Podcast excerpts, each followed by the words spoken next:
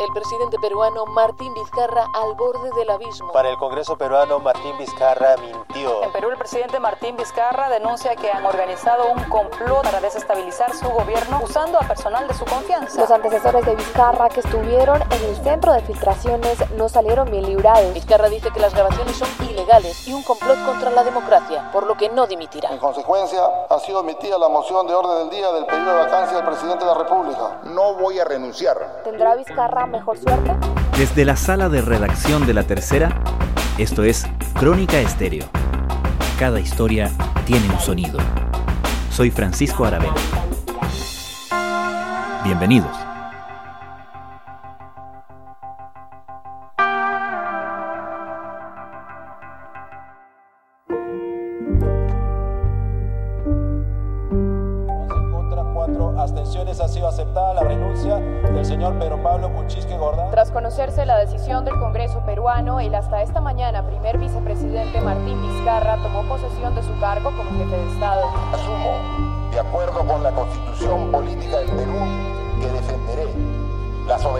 La integridad física y moral de la República y la independencia de sus instituciones democráticas se convirtió en presidente de Perú en marzo de 2018 para reemplazar a un mandatario removido de su cargo por el Congreso, Pedro Pablo Kuczynski.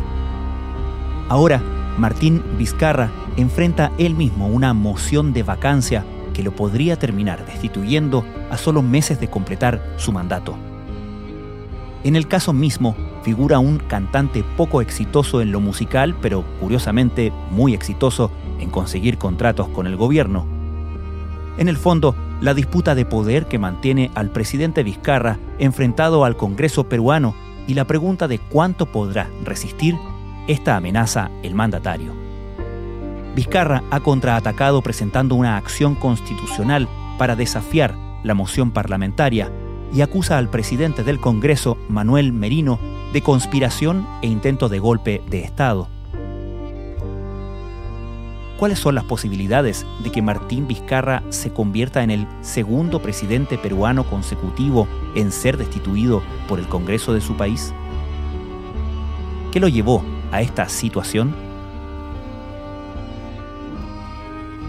Martín Vizcarra, eh, que asumió el poder en reemplazo de Kuczynski en marzo del 2018, está muy complicado en estos momentos porque el Congreso abrió un proceso de destitución en su contra el viernes pasado bajo la figura de incapacidad moral debido a que el día anterior se revelaron una serie de audios que lo comprometen en el caso de eh, Richard Swing. Alejandro Tapia es editor de Mundo de la Tercera. Richard Swing, o más bien Richard Cisneros, que es su nombre real, es un cantante que accedió a una serie de contratos con el Ministerio de Cultura entre el 2018 y este año.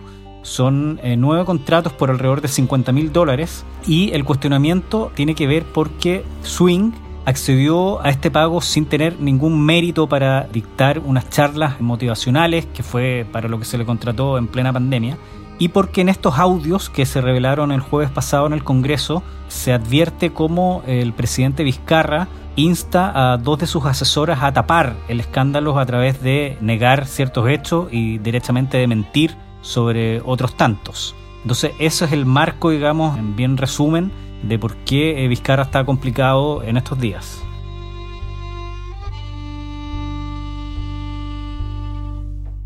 ¿Y qué posibilidades hay de que esta moción de vacancia, que en rigor significa una destitución, ¿no? llegue a puerto, que finalmente Perú termine con un presidente más destituido? Todo esto se enmarca dentro de la crisis permanente que ha venido arrastrando Perú desde hace años y esta eh, nueva crisis tiene que ver en este momento por el enfrentamiento que ha tenido el Congreso con Vizcarra prácticamente desde el día que asumió. Vizcarra asume en reemplazo de Kuczynski en su calidad de vicepresidente. Hay que recordar que en su momento Vizcarra impulsa una reforma política que le quita muchísimo poder a los congresistas y en su momento también dicta el cierre del Congreso. Perú tuvo elecciones parlamentarias en, a comienzos de año en que el Congreso se renovó. Millones de peruanos acudieron este domingo a las urnas para renovar con tímida ilusión y escaso interés un Congreso que el presidente Martín Vizcarra disolvió hace cuatro meses bajo el clamor popular que tuvo como lema que se vayan todos. Debido a esta reforma impulsada por Vizcarra, muchos de los congresistas que tenían previsto postular a cargos públicos eventualmente no lo podrán hacer si es que están enfrentando un proceso judicial o si es que a lo largo de su historial hayan enfrentado un proceso con la justicia. Entonces esto tiene que ver también como una suerte de ajustes de cuenta entre el Congreso y Vizcarra. Y si bien el viernes pasado la moción de vacancia fue aprobada, digamos, por un margen importante, es decir, se aprobó la idea de votar su destitución el 18 de septiembre, ese día el Congreso debe pronunciarse sobre si destituye o no al presidente Vizcarra y aunque el eh, naipe se ha ido, digamos, abriendo un poco a favor del presidente, no es posible hasta ahora descartarse si que va a ser destituido o no. Para que aquello ocurra se necesitan 87 votos de los 130 congresistas. El problema, digamos, para quienes impulsan este pedido de vacancia es que los líderes de varios de los partidos que tienen un número importante de congresistas en el legislativo se han mostrado en contra, digamos, de la vacancia. Pero en Perú, digamos, siempre es una caja de sorpresas y no se puede descartar nada hasta ahora. ¿Qué es lo que ocurre? Horas antes de esta uh, admisión de la moción de vacancia, el presidente de la República sale en un mensaje a la nación en respuesta a audios que habían sido difundidos en el Congreso de la República horas antes. Audios donde participa donde se escucha la voz del presidente de la República que ha sido reconocida por él mismo. Son audios que duran más o menos dos horas y media, son tres audios. El presidente la República participa en dos de ellos. Claro, el mismo antecesor, ¿cierto?, de, de Vizcarra, Pedro Pablo Kuczynski, también enfrentó el proceso de vacancia que finalmente lo termina sacando del cargo y termina con eh, Vizcarra como vicepresidente asumiendo y recordemos que Vizcarra además había estado lejos, ¿no? Era, estaba en Canadá en el momento en que él es llamado a hacerse cargo de la primera magistratura.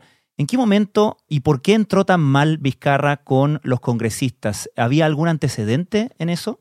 Bueno, Pedro Pablo Kuczynski enfrentó dos procesos de vacancia. Uno lo logra superar y el segundo finalmente hace que se tenga que obligadamente ir de la presidencia porque justo se reveló un audio o un video donde el congresista Kenji Fujimori del Partido Fuerza Popular aparecía ofreciendo, digamos, eh, ciertos cargos o ciertos favores a cambio de que sus votos salvaran a Kuczynski de, de digamos, el voto de la de vacancia. Luego de más de tres semanas de haber renunciado a la presidencia, presidencia del país, el exmandatario Pedro Pablo Kuczynski brindó una entrevista a la cadena CNN en la que dijo, entre otras cosas, que sí se reunió con el congresista fujimorista Moisés Mamani, confirmando lo que se escuchó en uno de los audios revelados por el parlamentario de Fuerza Popular, fue eso lo que, digamos, eh, fue determinante para que Kuczynski se viera obligado a irse del poder y en su reemplazo asume Martín Vizcarra, que era eh, vicepresidente, pero en Perú se da una particularidad bastante extraña, que el vicepresidente no estaba ejerciendo sus funciones en Lima, sino que él estaba como embajador en Canadá, un asunto rarísimo.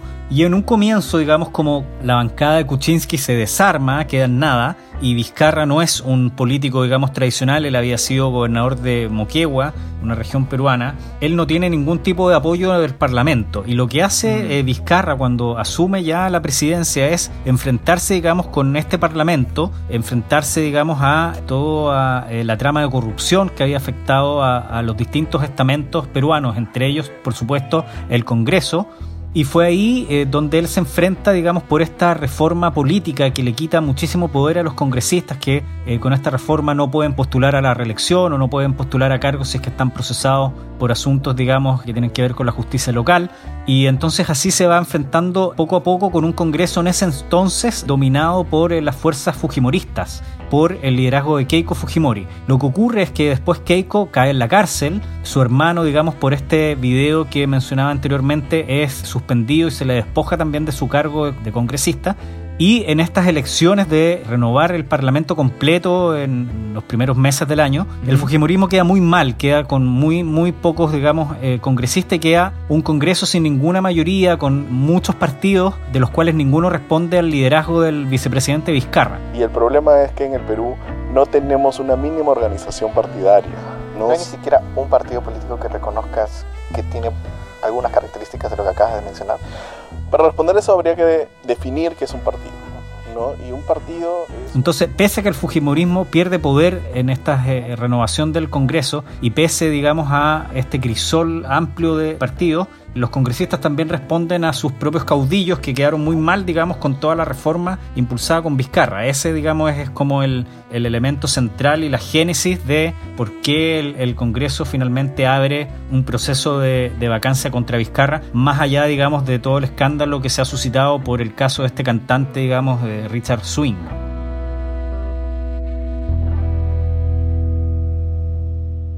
Y sin intención de ajenamente, ¿cierto?, bajar el perfil a, cualquier caso de corrupción, parece en cierto sentido desproporcionado considerando que los verdaderos casos de corrupción, o los casos de corrupción por lo menos más sonados y claramente más cuantiosos, han sido, por ejemplo, el escándalo Odebrecht, que fue justamente lo que más amenazó a Kuczynski y es lo que ha tenido amenazado a gran parte de la clase política peruana, ¿no? Sí, así es. Y en ese sentido, eh, lo que están haciendo ahora eh, los líderes de los distintos partidos y los precandidatos eh, a la presidencia, porque hay que recordar que a Vizcarra le queda muy poco en la presidencia. Él debe entregar el cargo en julio del 2021 y hay elecciones en Perú a partir de abril, la primera vuelta en abril del próximo año. Dentro de esta situación, de este panorama tan confuso que se viene, ¿cómo se configurarían las próximas elecciones? ¿Están en riesgo, cree usted? Entonces, por ejemplo, tanto Keiko como Forsyth, como Acuña, como Guzmán, que son los líderes de los principales partidos en el Congreso, han dicho que eh, no corresponde que el Congreso juzgue en este momento a Vizcarra bajo la figura de incapacidad moral, sino que eso se haga eh, una vez que eh, Vizcarra deje la presidencia. Porque, claro, sería muy, digamos, traumático que Perú tenga un nuevo presidente después de dos años de gestión de Vizcarra, siendo que van a tener que enfrentar un proceso de elecciones a partir de abril del próximo año pero también, como bien decías tú, todo este asunto, digamos, está con ese manto, digamos, de todo el caso de corrupción por eh, los tentáculos de eh, la constructora Odebrecht en Perú, en los que estaban absolutamente muchos congresistas involucrados, muchos expresidentes, Toledo, Humala, Alan García y el propio Kuczynski, todos procesados.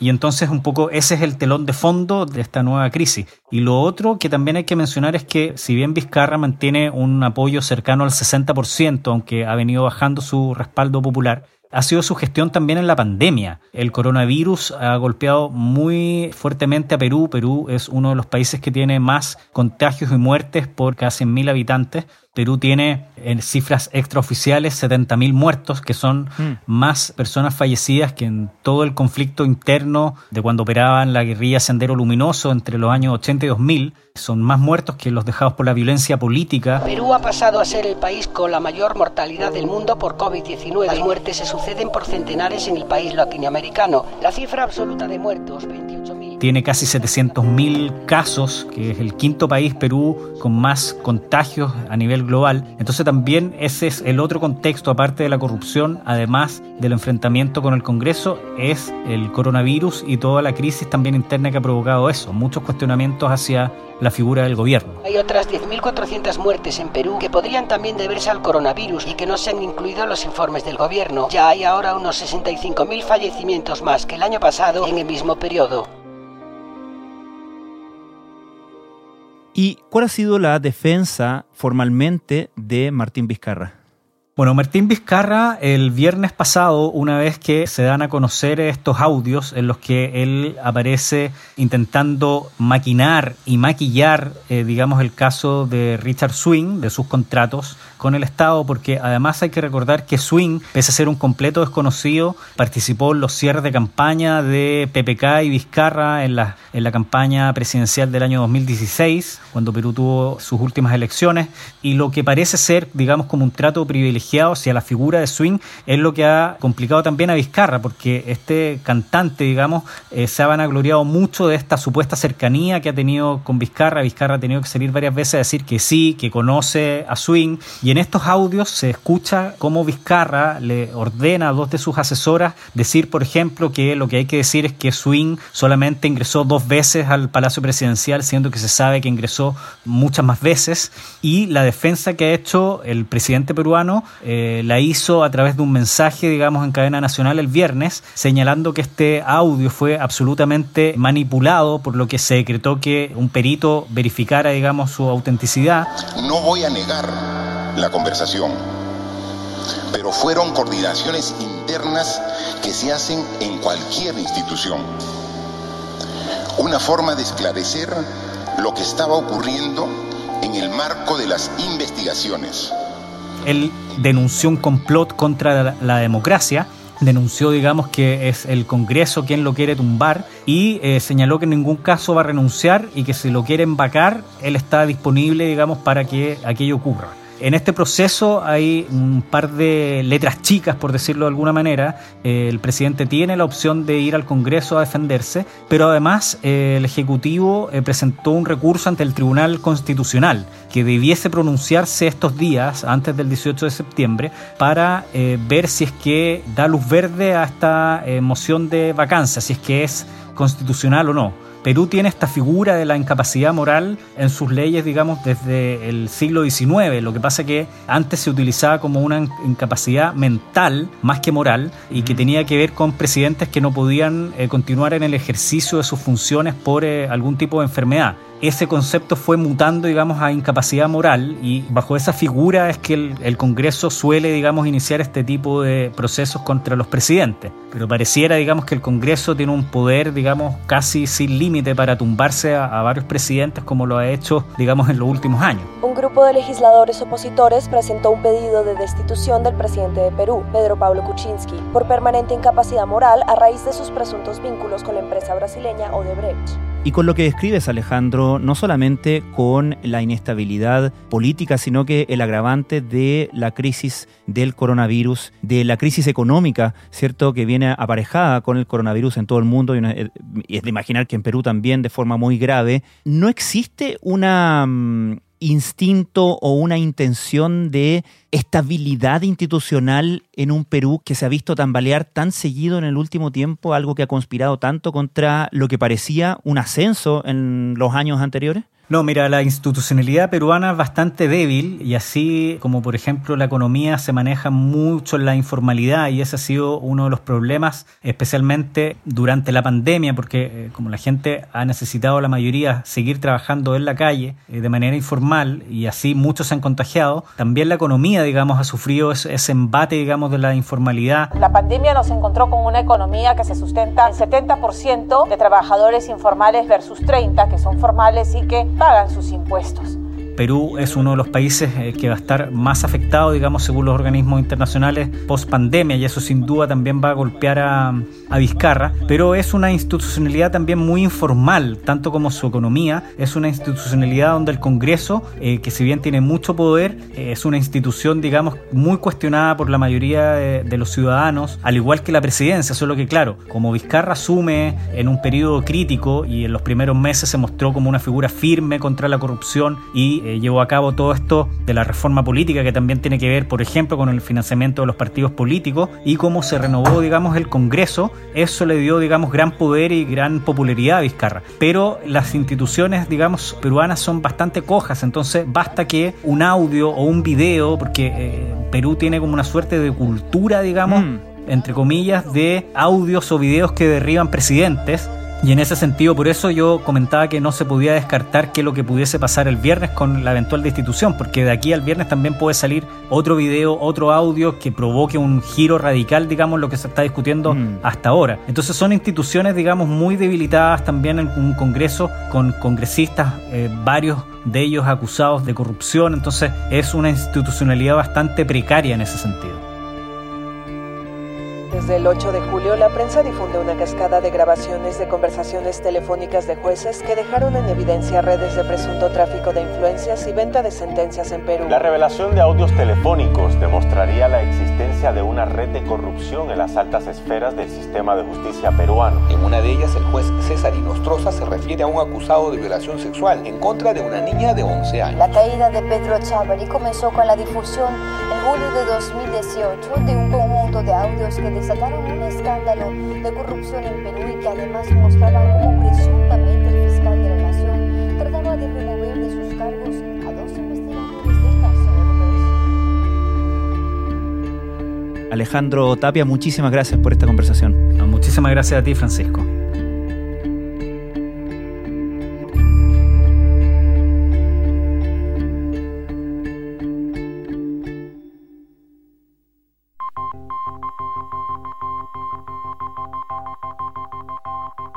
Crónica Estéreo es un podcast de La Tercera. La producción es de Rodrigo Álvarez y Melisa Morales. Y la edición de quien les habla, Francisco Aravena.